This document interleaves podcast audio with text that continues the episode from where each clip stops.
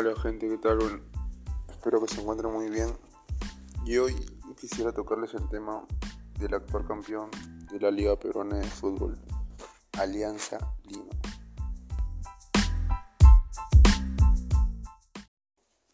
No es un secreto lo que ha pasado con el equipo blanquiazul y también que es el equipo más grande del Perú. Sabemos que la temporada pasada ha sido desastrosa para el olvido, tanto para el hincha como para el futbolista. Creo que el año pasado, con la última derrota en por Huancayo, se llegó a tocar fondo.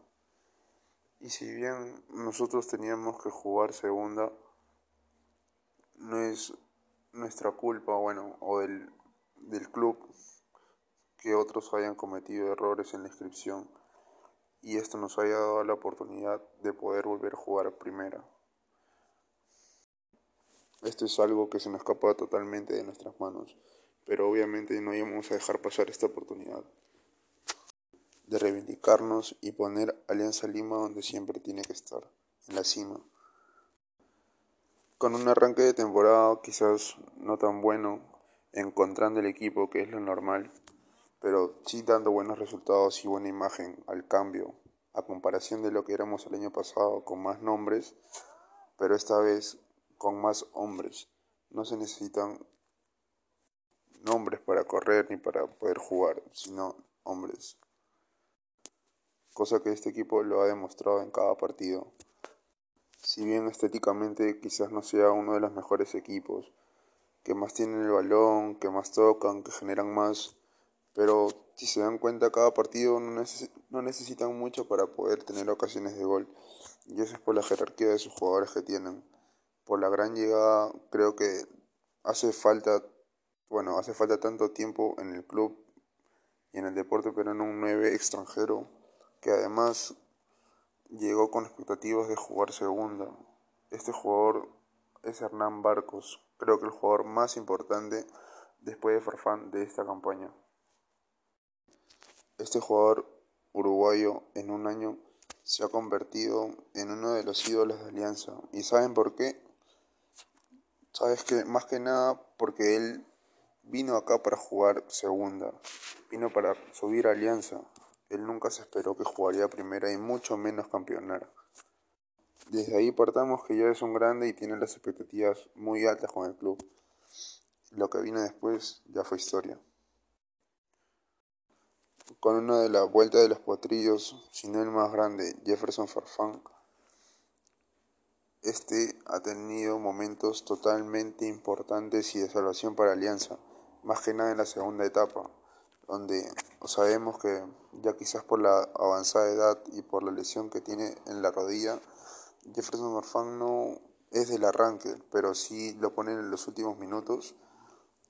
Mínimo media hora, 20 minutos por partido, porque saben que es capaz de revolucionarlo él solo, con esos toques de calidad que le vemos en el campo, jugadas, quizás no con la misma potencia que tenía cuando estaba en el PCB o en el Schalke, ¿no? Pero eso es cosa de la edad, es parte de... Si no, si no veamos a Messi. Pero bueno, tampoco quisiera comparar, y menos con, con Lionel. Pero sigamos. No nos dejemos de la gran campaña de este equipo. Aparte de estas grandes figuras, chicos jóvenes como Jairo Concha,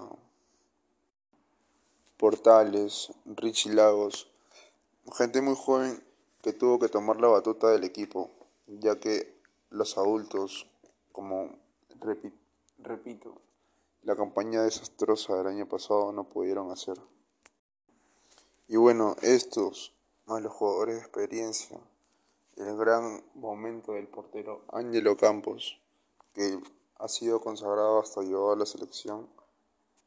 Y la vuelta de uno de los más grandes, el Zorrito Aguirre, que ha sido fundamental. Después de tantas críticas, vemos que tiene un físico impecable y ha sido uno de los pilares para conseguir este título. No podemos reprocharle nada porque a comparación del año pasado el esfuerzo, las ganas, los juegos se notaron, cosa que el equipo anterior, vuelvo a recalcar, no tenía.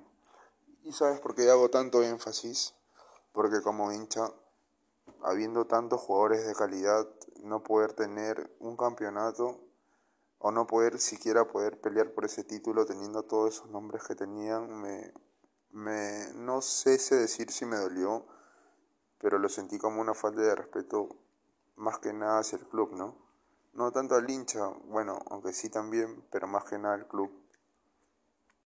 Y por eso me siento muy contento por este nuevo título de Alianza, que ha demostrado que se pudo sobreponer a cualquier adversidad y más que nada fue rápido. Los resultados fueron muy, muy rápidos. Y también quisiera dejar un mensaje, que esto sea el inicio de un nuevo cambio y que también no vayamos a Libertadores a seguir dando pena. Ningún equipo peruano, todos en general, leémonos la cara, demos un buen papel y salgamos a correr, que es la única manera de hacer un buen papel y tener buenos resultados.